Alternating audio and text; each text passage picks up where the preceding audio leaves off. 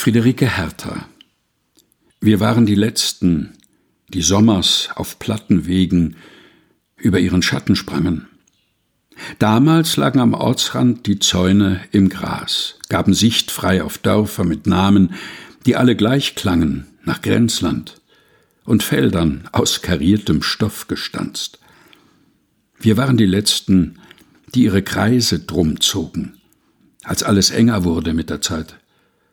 Nuss und Birne schrumpften, Blumenbeete gingen ein, im Schilf ertranken die Weiher, und in den Stuben brannten Gespräche zu Stumpen, weil nichts geschah, als der Abflug der Brut aus den Horsten, das Ausbleiben von Besuch, und die Alten sagten bald Sense.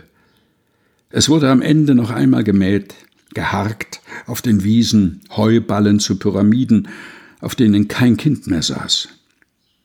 Übern Winter starb die Hoffnung, wir Jungen wüchsen nach. Friederike Hertha Wir waren die Letzten, gelesen von Helga Heinold.